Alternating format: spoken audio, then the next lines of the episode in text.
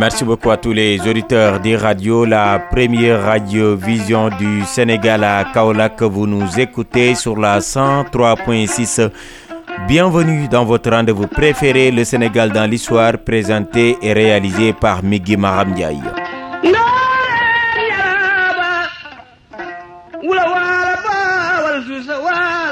C'est le dernier numéro de la semaine de votre rendez-vous avec l'histoire et nous allons évoquer dans ce numéro cette importante décision prise par Macky Sall dès son arrivée au pouvoir en 2012.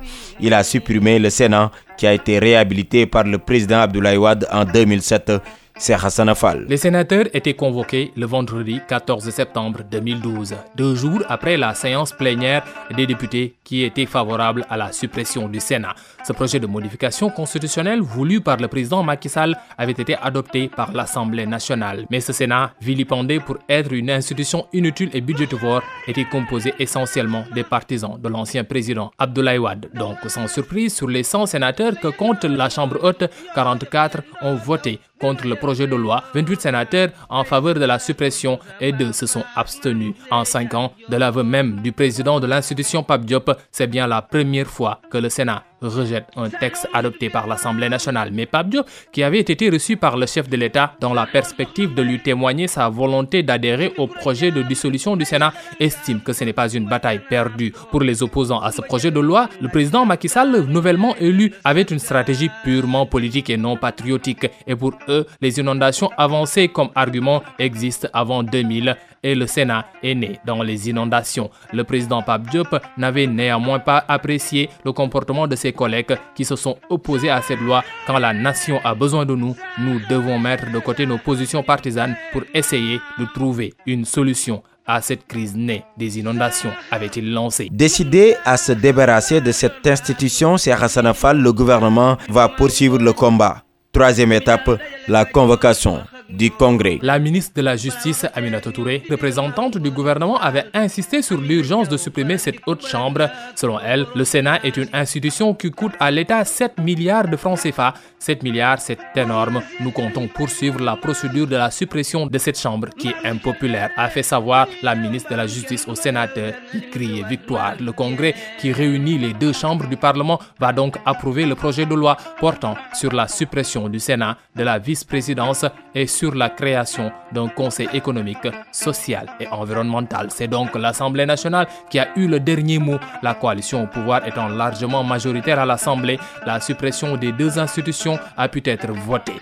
Un incident avait cependant marqué la séance du mercredi 19 septembre 2012. Les parlementaires du parti de l'opposition, le Parti démocratique sénégalais, avaient quitté la salle au moment du vote pour protester contre la procédure de convocation du Congrès par le chef de l'État qui n'a pas le vote définitif de l'Assemblée nationale. Désormais au Sénégal, l'Assemblée nationale reste le seul organe du pouvoir législatif et son président Moustapha devient la seconde personnalité de l'État. C'est lui qui assurera l'intérim en cas de vacances du pouvoir.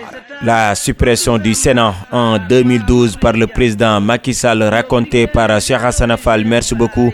À présent, la dernière partie de votre rubrique Le Sénégal dans l'histoire, c'est la partie souvenir et c'est l'affaire de Sergio Diop. Le 25 août 1877, le médecin de deuxième classe de marine Prévost est nommé commandant de Sédhiou. Le service de santé des armées est un service interarmé des armées françaises. Il est commandé par la direction centrale du service de santé des armées placé sous l'autorité directe du chef d'état-major des armées. Sa mission prioritaire est le soutien médico-chirurgical en toutes circonstances des forces armées françaises, des organismes du ministre des armées sur le territoire national et sur le théâtre d'opérations extérieures.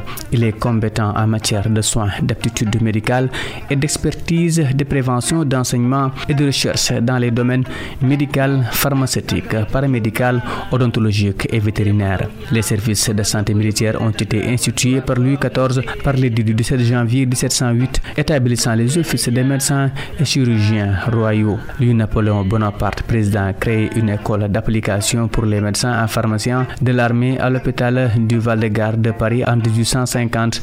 Devenu Napoléon III, il crée une école préparatoire à Strasbourg en 1856. En 1882, le Parlement français, par la loi du 11 mars, crée une direction du service de santé de l'armée ayant une indépendance technique au sein du ministre de la Guerre. L'autonomie est rendue complète par la loi du 11 juillet 1889. À la suite de cela, huit hôpitaux ainsi que des agences de recherche et de ravitaillement sanitaire furent progressivement créés. Cet élément met un terme à ce numéro de votre rendez-vous préféré, le Sénégal dans l'histoire. C'était le dernier numéro de la semaine présenté et réalisé par Migui Maramdiaï. Merci de l'avoir suivi. Les programmes en continu